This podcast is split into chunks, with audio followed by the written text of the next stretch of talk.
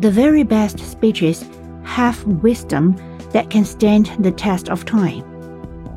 Great speeches from great minds can inspire hope and courage. They can shape our characters and even change the course of history. In September 2009, as US school children began a new school year, the then US President Barack Obama made a back to school speech at Wakefield High School in Arlington, Virginia.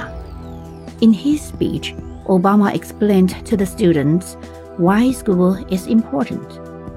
He encouraged them to study hard, set goals, and take responsibility for their education.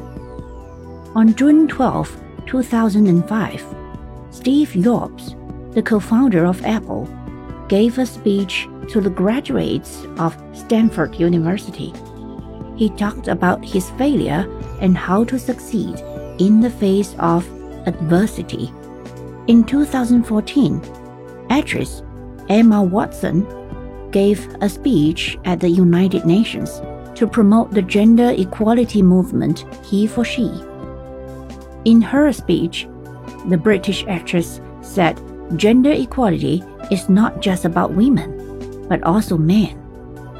Only if women and men work together can we make gender equality a reality.